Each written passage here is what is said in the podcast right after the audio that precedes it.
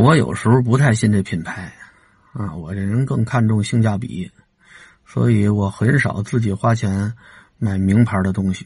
你要说我捡着穿人家的衣服里头有名牌啊，这有可能，那我也不认识这牌子，啊，可能我穿上之后好些日子，有人能看着了，哟，你这是阿迪达斯的，啊，你这是彪马的，你别看我说这名字，我都不知道它那个 logo 是什么样的。我觉得这东西穿身上、穿脚上，没这牌子，照样穿；有这牌子，我也没觉得能神奇到哪儿去。啊，你真说让我花七千八千买一双鞋，你杀了我得了。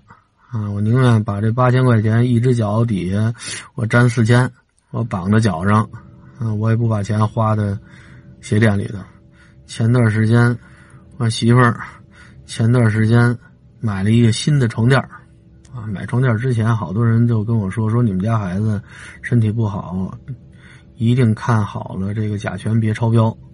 所以我就提醒我媳妇儿，我媳妇儿说我买这天坛的著名品牌啊，这甲醛含量什么的，这都是在国家允许范围之内的，甲醛含量很低的啊。我说那就行，我媳妇儿买东西我比较放心，她在这方面呢比我还谨慎。这不是上礼拜是上上礼拜啊。终于把这床垫子买回来了，垫上，啊，因为他妈那边有一个这样的床垫子，他睡着特舒服。自打睡了他妈那床垫子之后，就觉得我们自己这床垫子怎么睡怎么不舒服。正好，啊，他觉得不舒服那床垫子，我就拉到我新租那个小屋那儿去了。新床垫子摆上之后，媳妇儿躺上，哎呦，这舒服！当时那感觉就有点像上海大妈第一次尝试。日本马桶盖的感觉似的，我躺上去之后呢，也觉得确实啊，比以前那个舒服点当然，你说就为了这点舒服，多花一倍的钱，我觉得不值。咱这贱命一条啊，和我媳妇那没法比。你让我在马路边上睡石头拉子，我都能睡啊，稍微软和点我就觉得挺舒服。今天我媳妇儿说把这床单给换了。忽然发现新买的这床垫子，她睡的这边有点瘪，好像下去一坑，就问我：“哎，你看看这个床垫子，我这边是不是瘪进去一块？”我感觉好像也是有点我说：“你躺上去试试。”他说：“你试试，你试试。”我说：“躺上去，我觉得没什么感觉。”但是用手一摸，确实那儿有个坑。我说：“这就是您买的著名品牌啊。”啊，我媳妇说这个还没过保质期呢，啊，我得投诉，我让他给我换。我说那你随便，啊，人家花钱买的，啊，咱们是蹭着躺，咱就别提出什么异议了。过一会儿，我媳妇又给我叫进去了，你你给我帮个忙。我说干嘛？把这床垫转一下。我说干嘛呀？就把这瘪的这边呢换你那边去，你躺这瘪的，我躺那不瘪的。我说怎么着？你惦记把我平的这边也给睡瘪了啊？我媳妇一乐。我说照你这么调整，我说这个最多换三次啊。你过些日子你肯定得让我把这床垫翻过来睡那边，那边平啊。那边你再睡瘪了呢，再转一圈啊。咱要是四个地方全都睡瘪了，嗯，估计也该过保质期了。我说你别老惦记调整这床，我说你得调整自己。我说你这些日子。这肠胃实在不好，好，躺那儿睡觉。我和孩子讲故事，我这故事就讲不下去，啊！我媳妇老插话，老从被窝里发出一些否定的声音。我说下回给你穿条皮裤，啊，把腰和裤腿儿都给你刹紧喽。我说睡半截觉，我说你能飘起来，这裤子里全剩气了。我说要不是你怎么是一个点火就着的性格呢？脾气太暴躁。可能就是这点气儿闹的，质量再好的床垫子也架不住您这么猛的火力崩啊！现在这一次性口罩啊，总觉得挺浪费的，尤其像我这种抠门的人。按理说这口罩一天应该换几次啊？也不是戴多长时间之后就不能戴了。我经常是一个口罩戴好几天，有时候嘴里味儿大，戴一会儿这口罩味儿就特别大，太呛得这种情况下，这口罩就扔了。你要说这口罩扔的时候，上面又是土又是泥又是血又是大鼻涕啊，脏了吧唧的，这扔一点都不带心疼的。但是咱们扔口罩的时候，大多数这口罩呢还是干干净净的呢，真是挺可惜的。可是你留着吧，还真没什么用。那刚才啊，找到了一个废物再利用的方法。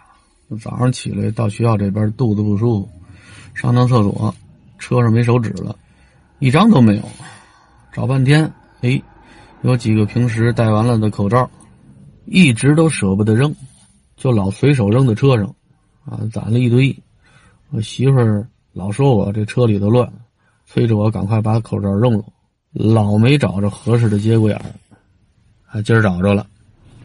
那口罩有时候孩子流鼻涕也拿它擦。啊，鼻涕都能擦，啊，别的估计也就都能擦呗。反正到最后你也是扔，嗯，就当手指用了。这不像我媳妇儿那面膜，我说屁股上长了痱子，说想用她那用完的面膜，啊，糊屁股，人不给，啊，扔了都不给我。这个我自己说了算，啊，愿意拿它干嘛就干嘛。昨晚上嘴馋，孩子上英语班的时候，在外头偷着吃了两口麻辣烫。晚上吃麻辣烫之前呢，就得做好思想准备啊。第二天早上起来，您上厕所的时候难受，您就得忍着啊。本来出来之前在洗手间方便完了，这一道上快到学校，这肚子拧着劲儿的难受。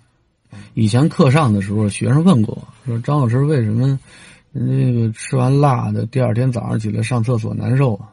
或者说为什么第二天上厕所的时候得拉肚子呀？”我这个很好解释啊，辣的这个东西呢，只对你的舌头、口腔产生快感，啊，到了别的地方，那就未必了。那嘴里你觉得嚯挺舒服、挺爽，咽下去，赶快吃下一口。到嗓子眼那儿，嗓子眼不干，太辣了，您快点、快点走，往下走，啊，从食道那点儿出溜就到胃里了，啊，胃里这正准备消化呢。啊！一看是这个，哎呦，消化了没两下，那走吧，走吧，走吧，下下下面下面就一道啊，什么小肠啊，小肠是吸收营养的地方，好，营养没看着，全是辣椒素，哎呦，这难受，走走走，不吸收了，不吸收了，有多好的东西都不吸收了，啊，撵撵撵在大肠里头，大肠应该是让这些消化完了的食物的残渣呀，里面的水分在这有一个脱水的过程。你看那鸟没有大肠，所以它拉出来的都是稀乎的，啊，它不干。